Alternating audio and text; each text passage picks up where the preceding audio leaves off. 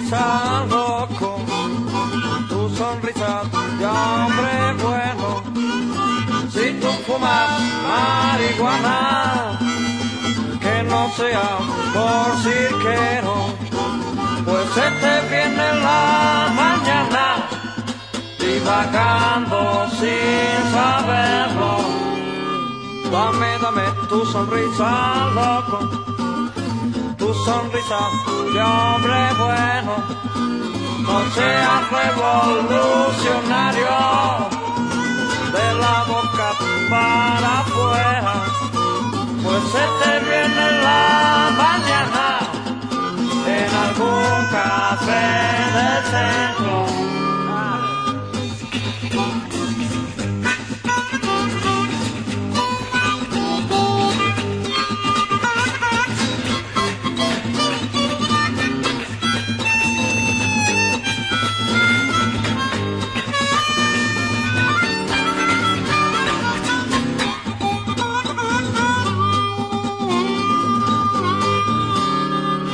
Dame, dame tu sonrisa rojo, el sol acaricia nuestros cuerpos.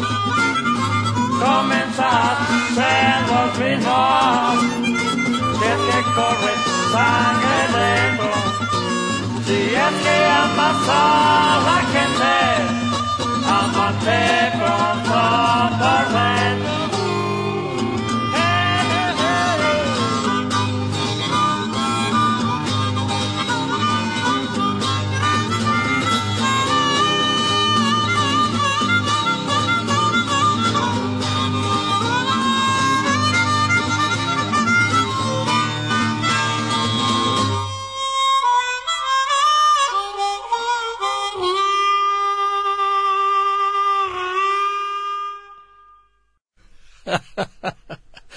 Estaba extrañando el conteo de Dieguito Rodríguez. Está bien. 43210 me dice y me, y me prende la luz de, de acá del, del, del micrófono. Que, que bueno, que, bueno esto, esto es más viejo que la radio. Aparece la luz roja y estamos al aire. Este, un capo, Dieguito Rodríguez, que está hoy ahí en los controles técnicos de sonido. Nosotros, bueno, en esta vuelta al invierno se terminó veranillo prolongado, nos estaba gustando, estaba, estaba, como lindo realmente, pero bueno, volvió el frío, volvió la lluvia, volvió el invierno, volvió todo, así que qué mejor para, no sé, eh, mantener un, fueguito encendido ahí. Que, que, meternos en esta historia a la que ya vamos de pique, ¿eh? ya desde el vamos, desde el arranque, desde el punto de partida y que tiene que ver con este sonido que estábamos escuchando recién. Eh, no por la aparición de un nuevo disco, ¿no? que era un poco lo que cuando se trataba de, de música y, de grabaciones era, un poco lo, lo, lo, habitual, ¿no? Bueno, invita a los músicos que hicieron el disco, conversa un rato, porque últimamente, eh, bueno, primero que hay toda una, desde hace ya, no sé, unos cuantos años, sabría decir exactamente cuánto, pero por lo menos la última década, hay como un género eh, literario este eh, importante, abundante, que es el de libros que tienen que ver con músicos, con historias de la música, con, bueno, y últimamente una, una serie que viene llevando adelante muy bien la gente de, estuario, de, Jun, eh, una, colección completa que tiene que ver con, con, discos, básicamente, que eh, han estado jalolando buena parte de la historia. Estoy mirando, yo qué sé, los últimos, este, bueno, Amanecer Búho, de Diego Rocha. Esto tiene que ver con Buenos Muchachos, Guitarra Negra, de Ramiro Sanchís, Medio Campo, de Andrés Torrón, Mateo y Trasante. Este, bueno, y Brindis por Pierrot, ¿no? que fue uno de los últimos que, conversamos acá y tuvimos al, al autor, a, Mauricio. Este, y bueno, dentro de esta colección eh, no podía faltar, está muy bien, eh, Días de Blues, Días de Blues el disco y, y Días de Blues el memorable, extraordinario eh, trío que, que, bueno, que plasmó este, un momento muy muy álgido de su vida en, en este en este disco eh, Días de Blues el que trae amasijando los blues el bueno esto es nuestro yo qué sé tantos temas que eh, andábamos en distintas épocas de nuestra primera juventud o segunda, este, medio como alucinados cantándolo por las calles de, de Montevideo, este, pero bueno, esta, esta cosa maravillosa que, que llevaron adelante el Flaco Barral, Daniel Bertolone este, y Jorge Graf. Bueno, y eh, pintó autoría de alguien que, bueno, ya tiene unos cuantos materiales eh, de este género que recién les estaba eh, nombrando, ¿no? Bueno, lo que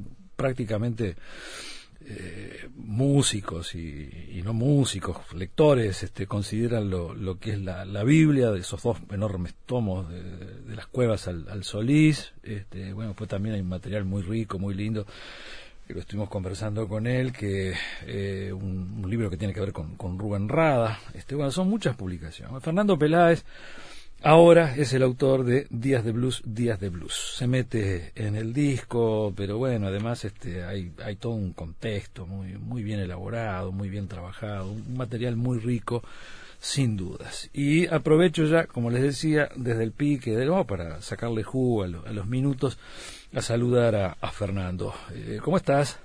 Bueno, buenas tardes, Nelson. Muy bien. Este, un saludo para vos y para la audiencia. Eh, muchas gracias por la invitación y ya que estoy agradeciendo, tengo que agradecer a, a Gustavo Verdecio, director eh, de, de, la serie. de, la colección que tú mencionabas, este, a la gente de la editorial que viene llevando adelante también esa, esta colección, por haberme invitado, que esto es un honor, y también por haber permitido que Días de Blues formara parte de, de, esta, de esta colección.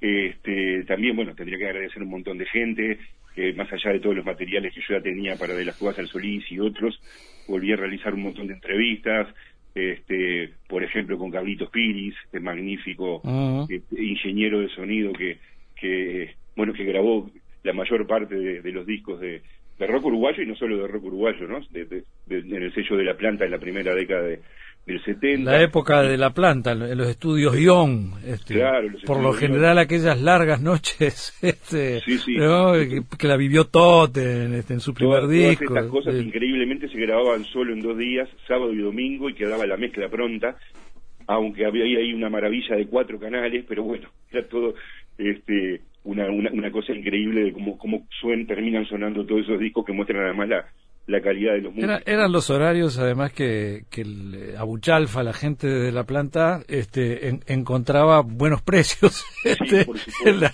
en la, que obviamente Carlitos Pires este, se, se, se, los haría, ¿no? Este, sí, sí. Entonces había que aprovechar las noches. Es muy lindo rememorar Ta esos tiempos porque... También, también ¿Eh? me reuní con, con, un personaje como Daniel Ripoll, que fue el director claro, de, de claro. la emblemática revista mm, Pelo. Mm. Y bueno, cuando se lea el libro se va a ver por, por qué es esa esa reunión y por supuesto con los tres músicos, ¿no? Con Graf Bertoloni Barral, que con tremenda buena onda este, colaboraron en todo, en todo sentido, mantuvimos reuniones a distancia y presenciales y este y se pusieron a analizar canción por canción, escuchándolas juntos. Para vi una vi una, una foto que publicaste en, en Facebook. Sí. Este, están vos, este, eh, vos y, y, y Bertolone este muy como que le dejaron le dejaron poca comida del asado a, al flaco este Graf. Ustedes están muy voluminosos los dos y él está muy delgadito ahí. Pero pero nada mejor que un asado para para escuchar esta buena música que hicieron estos locos divinos y una, ¿no? y una reconstrucción que, que a veces se hace, se hace muy complicada si le queremos dar este digamos rigor histórico no porque bueno ya pasaron 48 años y este y, bueno es muy difícil a pesar de, de, que trataron de desentrañar todas las cuestiones en, en el disco duro de, la, de sus memorias este a veces es muy difícil afinar porque, por ejemplo con respecto a la grabación de, de la planta cuando de la planta le pasa de todo su catálogo el sello clave desaparecen todas las fichas técnicas completas en donde se dice exactamente qué instrumento va en cada canal de la mezcla estéreo bueno, entonces en particular nos interesó reconstruir todo eso y montones de otras cosas. Oh, eso, eso es complicadísimo y, y, y es, es, horrible cómo, cómo fallan, la, cómo, cómo hay problemas con las fichas, ¿no? Está así, viste que te, te, te, ponen la lista de las canciones con la, más o menos la fecha que se... Es lo que guardan sí. adentro de la... Es, sí. es increíble, ¿no? Yo más de una vez quise también meterme eh, ahí en, en, en, tres, cuatro temas, a ver qué había ido primero, cómo, cómo, cómo se grababa la viola, cómo la batería, cómo esto. Claro. Es imposible. ¿no? no... Claro.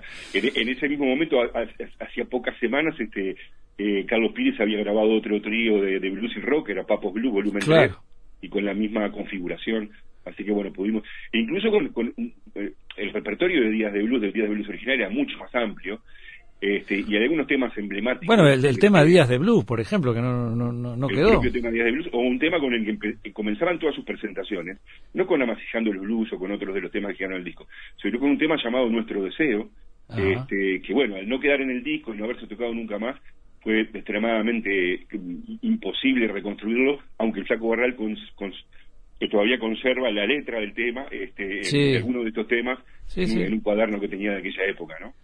Eh, el, el, disco sale en, en, la, en la cresta alta de, de la ola, eh, y, vos, y vos ponés por ahí que en 1972 fue el año de, de Días de Blues, eh, ¿no? Cuando cuando cuando se graba. Y vas, vas, vas bueno vas marcando un poco las etapas de, los años 60 esta sería un poco la, la, última la, previa al, golpe de estado. Y, y, un momento extraordinario no todo el mundo grababa todo el mundo tocaba eh, las salas las salas bailables estaban llenas los iban a, los, los, teatros Solís el Estela. Era un momento de auge el 72 y, y bueno y fue el año de, Días de Blues. Sí, fue el, año que impactó notablemente Días de Blues. Este, o sea, por un lado estaba el subterritorio del Candón Bebit, vos conocés muy bien, por supuesto. Sí, claro. Este, con Totem, el, su segundo disco de descarga, este, la parte más rockera con Días de Blues.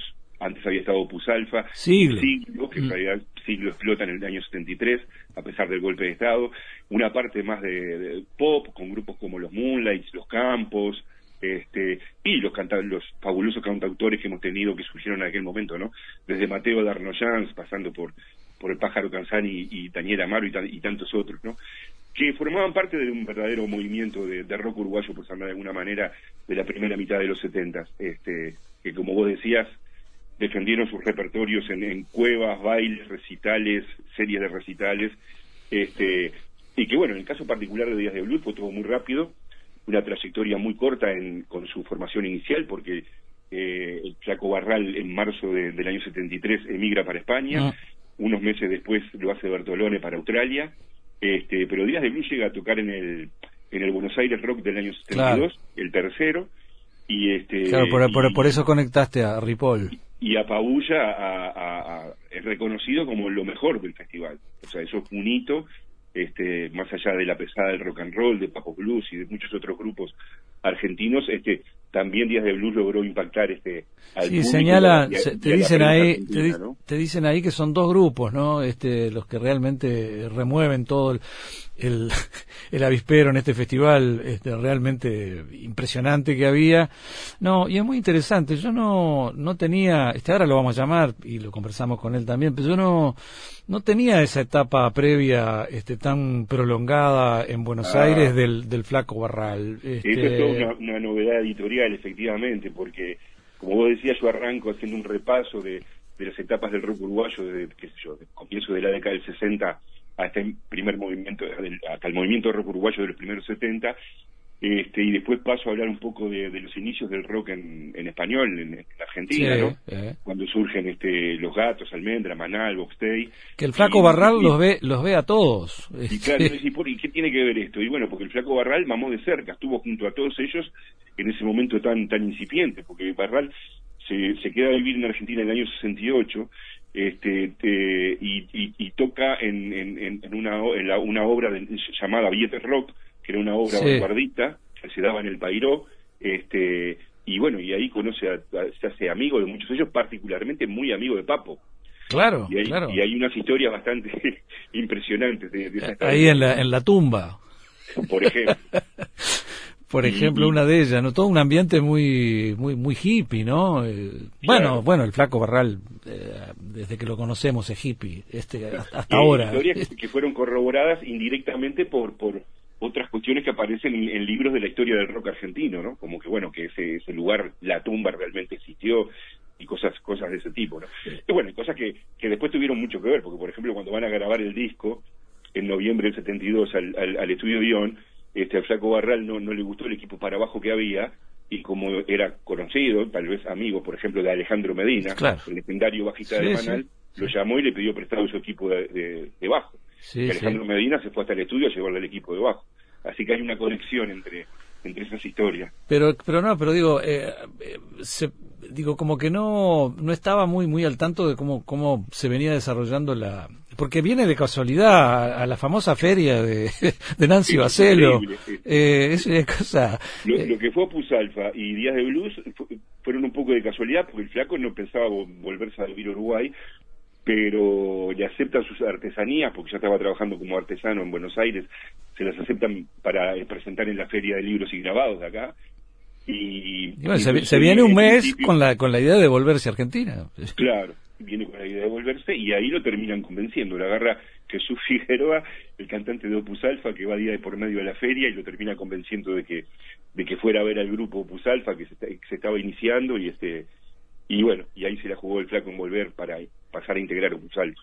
Claro, pero venía con una con una fuerza muy muy potente del, del otro lado del río, ¿no? Es decir, este eh, va, va, ubicando un poco el, el, porqué de este tipo de sonido, ¿no? Este, el, el porqué el flaco recala en, en, esto y, y, no, yo qué sé, en una banda tipo como las que hablábamos del Cantón Bebito, ¿no? Este... Sí, claro, totalmente, totalmente también estaba muy interesado en otros sonidos de tipo hinduista, digamos. Exactamente. Que, en algunos toques, por ejemplo, en el suelo de bajo que aparece en toda tu vida, él toca una, una línea hinduista que se le había, de un cuaderno que le había pasado Ricardo Chiape, el músico uruguayo de aquel momento, este que no llegó a grabar nada, pero que era así, tocaba el citar, había estado en la India y se había traído un citar, y este y, el flaco Barral este estaba muy interesado en esas en esas ondas que la sigue manteniendo hasta el día de hoy. Hoy hoy este es como más más prioritario dentro de todo lo que hace, ¿no? Este, y, viene de ahí, sí, tenés razón. Eh, Fernando, eh, vamos a poner una pausa, vamos llamando al flaco a España este, y retornamos la, la conversa y seguimos hablando, hay montones de cosas. te mandaste tremendo laburo de, de meterte en cada uno de, los temas, hay, hay mucha precisión, yo le, le, recomiendo específica, todo el libro está súper bueno, pero le recomiendo específicamente a los que nos están escuchando que, le, que a ver, con, con las músicas al lado vayan este, eh, metiéndose en, eso, en esos comentarios porque eh, fuiste muy a fondo, muy a fondo. Eh. además, yo mismo me sorprendí, ¿no? Porque escuché el disco de una manera muy diferente a como lo había escuchado siempre hay muchísimo más detalles de lo que uno se imagina cuando cuando escucha el disco así, digamos, por, por arriba, por decirlo de, de alguna manera, ¿no?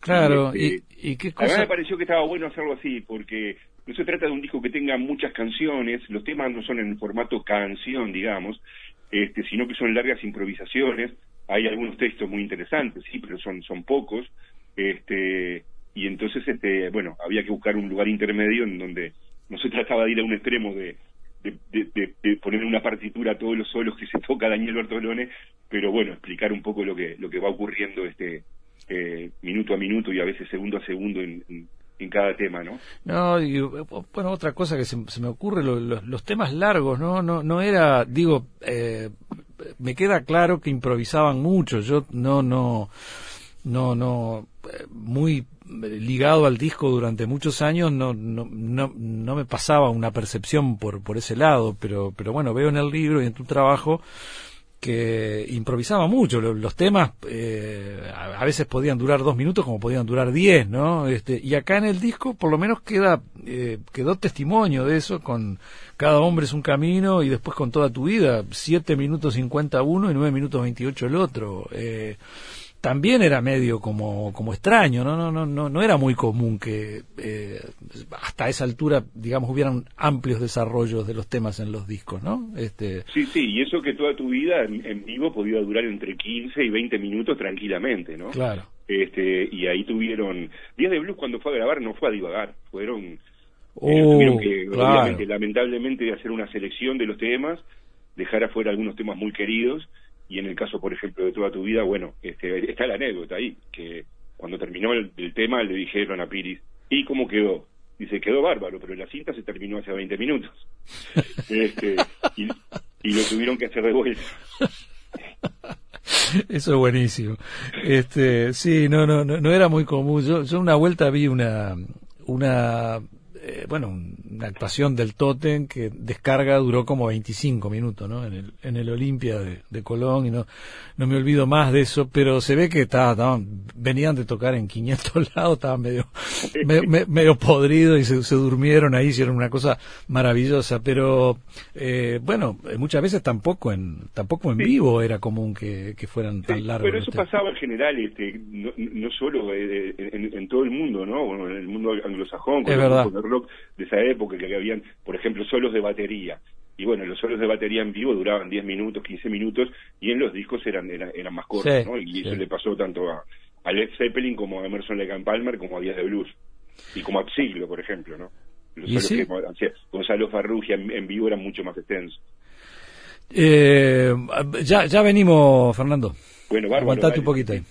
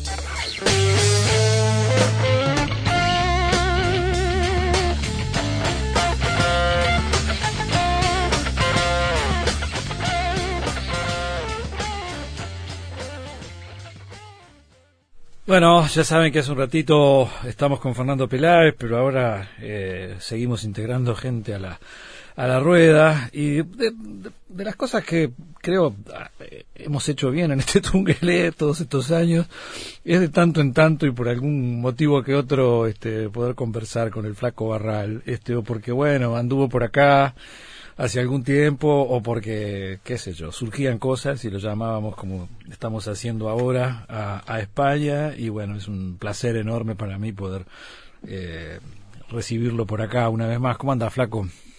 Hola, ¿qué tal, Nelson? Eh, antes que nada, un saludo a todos los oyentes y agradecer al Tungue que me haya invitado en esta historia. No voy a agradecer como Fernando porque si no, no termino nunca. ¿Cómo andas, flaco? ¿Qué tal, Fernandín?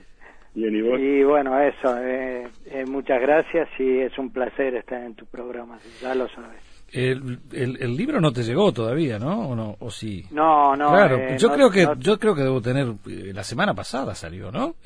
Fernando. Salió el, el, 31 de julio. 31 de julio. Ahí va. Es muy nuevito, claro. Sí, sí, sí. Sí, pero bueno, como, como más o menos este eh, estábamos nosotros ahí eh, eh, de charla, me imagino más o menos de qué va y, y lo estoy esperando realmente con, con ganas y... Te ibas a venir para acá a la presentación, te, claro, contaste la otra vez, sí. Sí, se me cortó todo porque bueno, estábamos preparando también a, ya de paso alguna actuación por ahí, hacer alguna cosilla, eh, aprovechar también eh, eh, la ida y, y, hacer alguna cosilla también con Jorge Graf y demás y se me cortó todo con esto de del virus, ¿no? Una lástima porque realmente me apetecía estar ahí, estar en... para mí esto es como un postre increíble, ¿no? O sea, sí, sí, es realmente un postre porque han pasado tantos años y que se siga eh, que se siga hablando de días de blues y, encima ahora escribiendo y nada menos que Fernando que para mí es es increíble o sea la hostia como lo, detallista que es y lo, lo escrupuloso en todo. Entonces pues realmente no dejó nada librado al azar ¿eh? no no bueno es, es, matemática pura y la música como es matemática ya o sea, es que es que tiene las dos cosas ahí eh, está bien seguro. Sí sí sí. Tiene tiene la pelota para dirigirla. No con relación a lo que decía el flaco cómo ha impactado este el, el, el disco de Día de Blues con el correr de las décadas y sigue impactando hay un capítulo sobre el final donde aparecen impresiones, visiones, influencias, comentarios de, de distintas personas y músicos de muy diferentes generaciones. Están los, los que en su momento eran adultos jóvenes que los vieron en vivo, que pueden dar su, su testimonio. Están los, eh, eh, bueno, los que eran adolescentes en aquel momento que los vieron en vivo, como Tabaré Rivero, Jorge Nasser, este, y después un montón de, de, bueno, particularmente de músicos de diferentes generaciones, hasta algunos muy jóvenes, este, los muchachos de la banda de la Duna Azul, de Hablan por la Espalda, que en realidad venían de otra corriente musical, más recientemente los muchachos del grupo Oro, este, y, está, está, está muy interesante, ¿no? No, no está... La historia que cuentan de cómo en, en, aquella época se guardaban la plata que le daban los padres para, para la merienda y para el ómnibus y lo que hacían era caminar, no comer y guardársela para, para comprar discos, en particular el disco de Día de Blues, ¿no? alguien, no, no al final precisamente, pero alguien te dice, pa, qué bueno, eh, en, en, los años 70 se hacía heavy metal en Uruguay, este, y, y está muy bien la, la percepción, ¿no? De, de alguien que, que, te lo dice, Fernando. Sí, incluso hay una, hay una versión de, de un grupo Nepal, este, argentino de heavy metal que hacen una versión de, de No podrán conmigo, ¿no? Que es el tema que más bueno, eh, eh, hace un par de años, este, con el grupo Chernobyl, que son eh, de mm, rock durísimo, pero durísimo, es una versión muy dura que me invitaron a cantar este un, de, algunas partes del Dame tu sonrisa loco, o sea, de acústico ha terminado en, en heavy casi. ¿no? Sí, sí. Y La Renga es otro, otro de los grupos, bueno, el grupo argentino que son muy hinchas de Días de Blues y que lo han manifestado varias veces y que también hacen una versión en sus toques de, Dame tu sonrisa loco. Sí, sí, también. Acá, este, un poco eh, entre Fernando y, vos y también eh, Daniel, toda la, toda la barra van, van eh, marcando un poco cómo fue el arranque, ¿no? Que, que fue una zapada ahí inesperada. Hay, dudas en el, en el, libro si fue en el Prado o en, Punta Gorda. Eh, y que a ustedes mismos medio como que, que los deslumbró, que estaban con mucha necesidad de, meterse a hacer ese tipo de, sonido. Eh, porque venían un poco de, una experiencia salada también, como fue la de Opus Alpha, que, vaya si fue experimental y vanguardista y mezcló cosas, fusionó cosas, pero medio como que estaban algo que, no sé, como que querían descansar un, poco de eso, ¿no? Este, y, fue tal el impacto ante ustedes mismos que, que, bueno, después lo cotejaron también con gente que, que los empezó a escuchar. Pero fue un poco así, ¿no? Sí, sí, realmente fue... Eh, no sé, yo creo que en, en días de blues eh, eh, o, nosotros tres, eh, por llamarlo de alguna forma, antes de ser Días de Blues, ya estábamos tocados por una varita que iba a decir de que los tres íbamos a, hacer algo, ¿no? Algo, algo lindo, importante y, y, que íbamos a disfrutar de la experiencia. Porque realmente eh, nosotros nos encontrábamos dos por tres en algún sitio y tocábamos, no sé, pero pero cada vez que tocábamos era mejor o sea era cada vez mejor cada vez mejor. Y bueno y de hecho eh, eh, cuando sale la actuación en el Teatro Solís junto a Winca y Scream pues yo eh, esa semana me voy para Buenos Aires porque tenía que hacer una entrega urgente de material no de artesanía. Y, y vuelvo día y medio antes del concierto sea, tenemos muy poco tiempo para ensayar y, y, así todo, vamos, nos presentamos, que evidentemente no hicimos un show entero, pero, pero sí unos cuantos temas y ese día la rompemos, ¿no? O sea, era como que los tres teníamos algo, esa varita mágica que te digo que, que eh, estábamos tocados para que fuera eso. Ahí aparece, en, el, aparece en el libro que, que gustaron más ustedes que, que el Winca de Delito.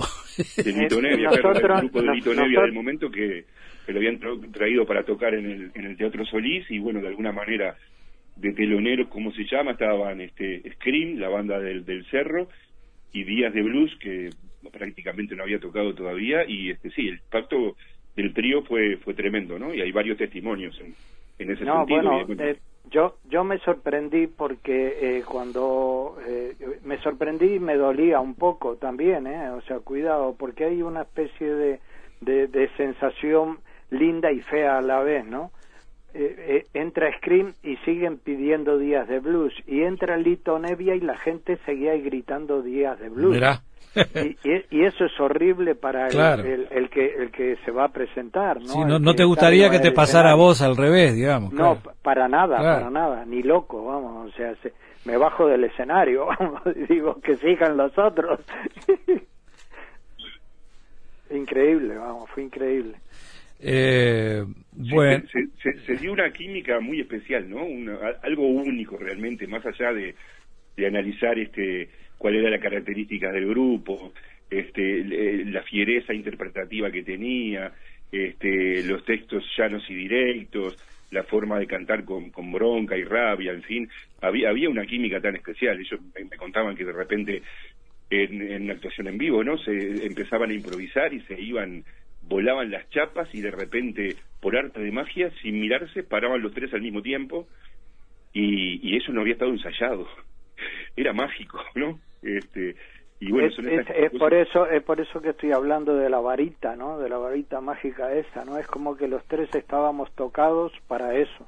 O sea, es increíble. A mí nunca me sucedió y llevo eh, muchísimos años tocando y, y, y, me la he pasado muy bien con grupo, no sé qué, pero esa magia, es esa magia, nunca. O sea, a veces eh, eh, hacíamos una, eh, estábamos improvisando y a, y a los dos, más la batería haciendo los golpes, salía una frase que era casi igual una de otra y eso es, es eh, eso es como telepatía, ¿no? Como estar eh, teniendo un, un, punto de telepatía de transmisión de uno a otro, ¿no? Es, eran cosas increíbles. Entonces, claro, te pasaba eso y salías volando, ¿no? O sea, el coco se te volaba. Eh, y, por ese, y por esas razones fue que todo el mundo pensaba, este, en particular, bueno, Esteban Leivas, que debe estar escuchando desde España. Ah, vamos a mandarle un abrazo. que, que había que registrar a, Días de Blues en vivo, que, registrarlo en, en, un estudio se iba a perder esa fuerza arrolladora que tenía, ese sonido tan expandido. Este, bueno, pero acá en, Uruguay era imposible y, se, se, pensó que una posibilidad era hacerlo en el Buenos Aires Rock, pero hubo una serie de problemas con el Buenos Aires Rock que se atrasó un mes este, y bueno, terminaron grabando el disco antes que, igual está. Le dieron una idea de vivo, ¿no? Este, y hasta tocaron parados, decís ahí en el libro, este, en el estudio de, de, Pires, allá en Sí, sí, los temas más extensos, como Masijando los Blues, Cada hombre es un camino, este, eh, eh, toda tu vida prácticamente no tiene ningún tipo de, superposición, salvo algunos detalles, ¿no? Están tocados en vivo. No, en vivo y como si estuviéramos haciendo una actuación, o sea sabiendo que nos teníamos que contener no en algunas cosas pero pero con, con, con esa con esa no no no estábamos sentaditos en una silla y tocando que va que va estábamos de pie y, y, como si estuviéramos actuando. Fernando contaba lo de lo de lo de toda tu vida no de que se acabó la cinta. Y, y, y, para el solo siguiente, o sea, bueno, eh, la tuvimos que repetir y para la repetición siguiente en el solo, o sea, eh, eh, estábamos con un reloj midiendo el tiempo y entonces antes de terminar cada uno teníamos que empezarle a hacer señas y, y de repente estaba con los ojos cerrados, ¿no? O sea, porque nosotros tocábamos mucho con los ojos cerrados. Eso es genial. O sea, es, increíble, ¿no? Las cosas, eh, realmente a mí esas cosas no me han pasado en ninguna grabación, en ningún grupo, en nada de eso. Es algo totalmente atípico, ¿no? O sea, lo, de Días de Blues. Está claro que se trató de un power trio bastante emparentado con la línea de Cream, con composiciones propias que iban desde el hard rock hasta temas acústicos, pasando obviamente por el blues eléctrico. Se puede mencionar el virtuosismo de Bertolone, la personalísima forma de tocar el bajo de Barral y la fuerza y eficiencia técnica de Graf. A pesar de la gran cuota de improvisación que nutría la mayoría de sus temas, alcanzaron una llamativa solidez colectiva que fue fruto del gran entrenamiento, tocar y tocar diariamente tanto en ensayos como en presentaciones públicas. Bueno, maneja un poco, esto lo escribe Fernando, este medio como para... Este, sí, también eso, ¿no? Explicando cuál fue la pegada.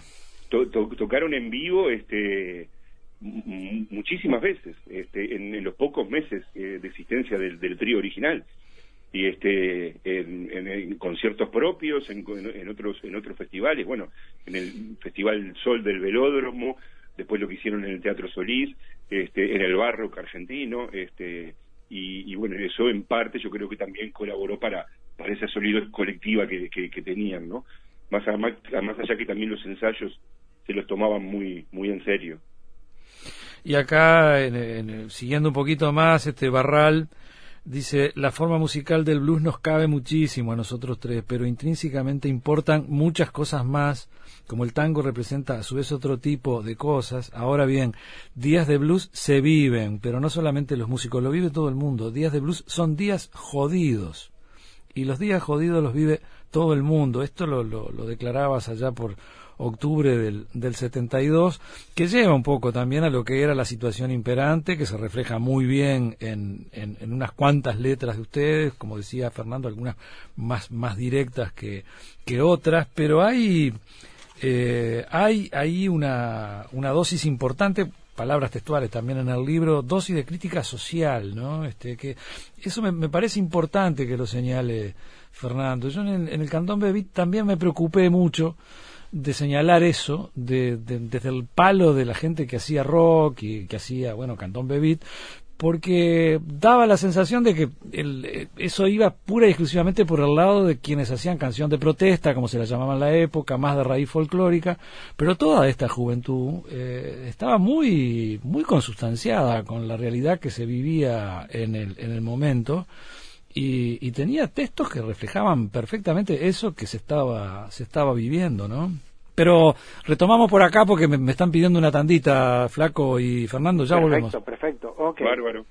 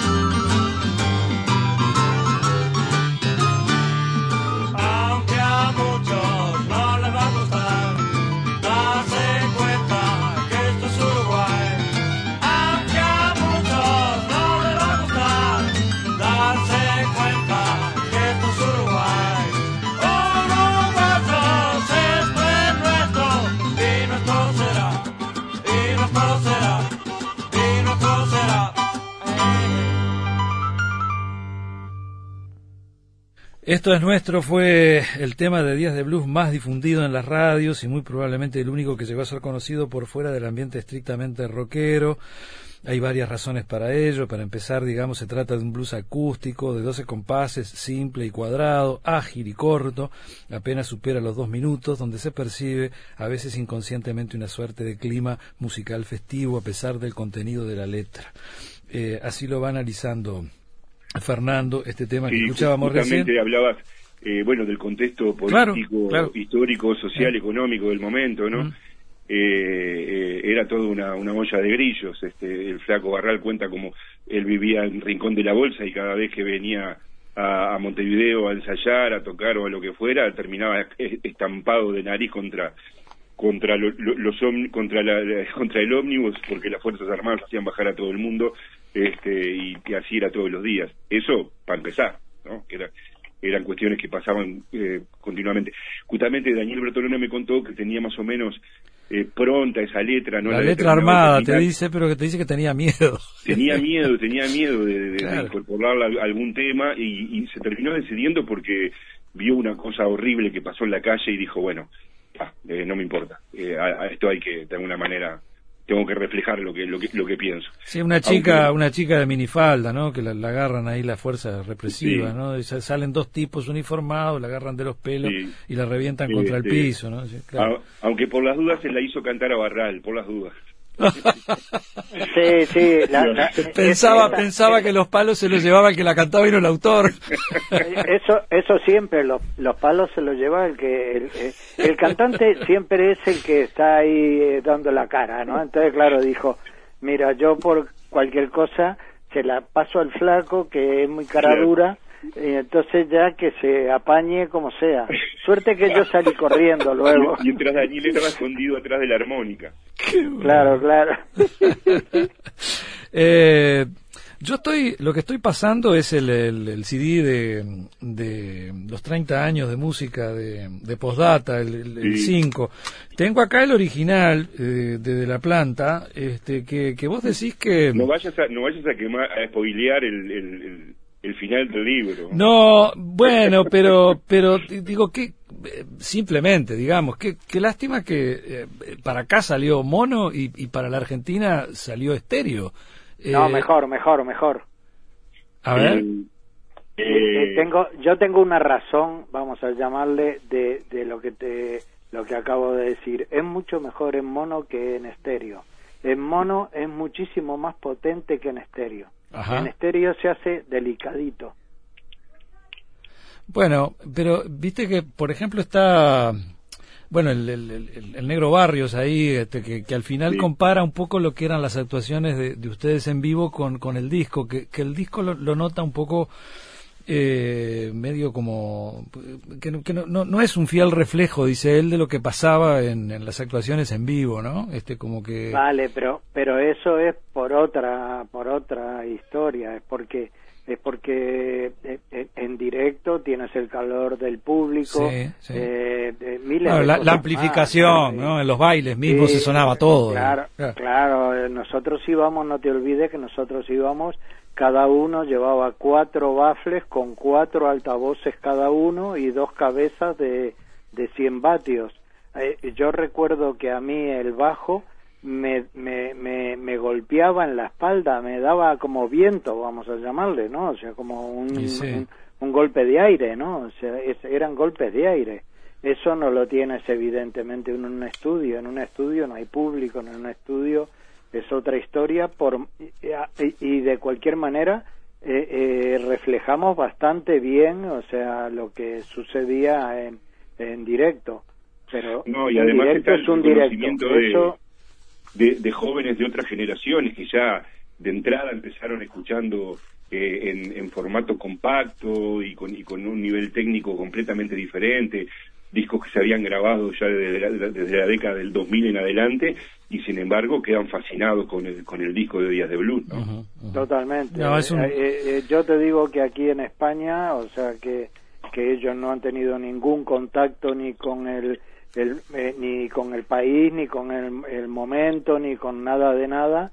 Y, y, y, y locutores de yo ir a hacer una entrevista por otra cosa y venirme con el disco de Días de Blues para que se lo firmara y decir, la primera vez que escuché esto flipé de colorines porque no sabía yo de que había un grupo de esa talla o, o de ese sonido tan potente y tan tan bestia eh, y, y, estamos hablando del año 72-73, ¿no? O sea que, este, efectivamente salió la edición original de Días de Blues, salió mono acá en Uruguay, pero eh, lo había impactado tanto el grupo en la actuación de Barro a Daniel Ripollo, director de la revista Pelo, que hizo sacar este, el disco también en Argentina, este, con otra carátula, rápidamente salió, y las ediciones para Argentina de, la planta eran en formato estéreo.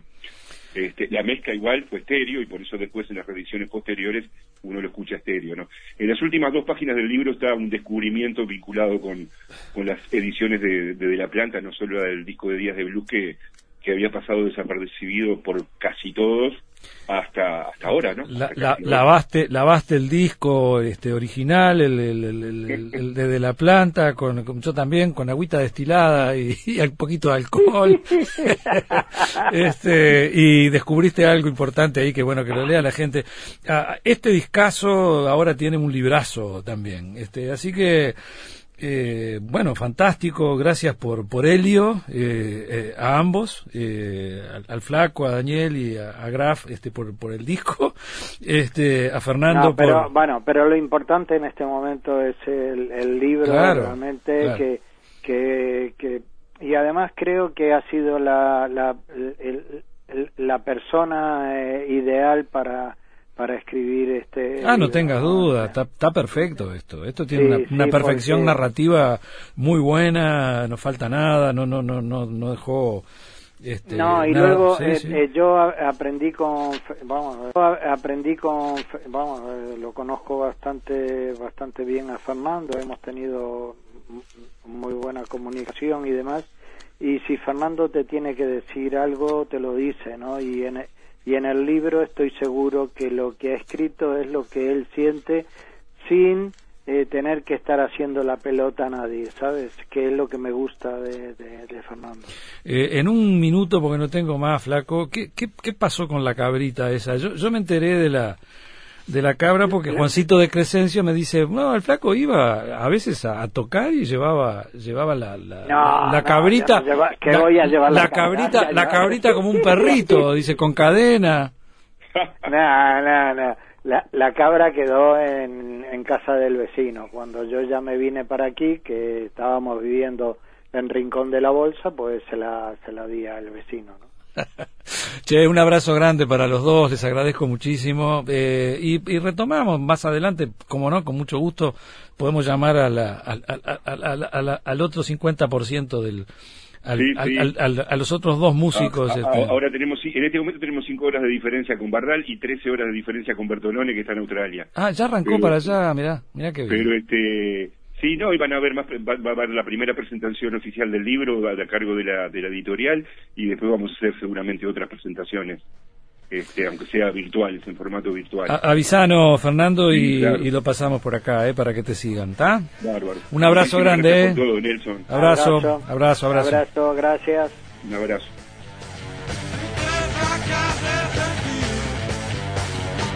Toda tu vida.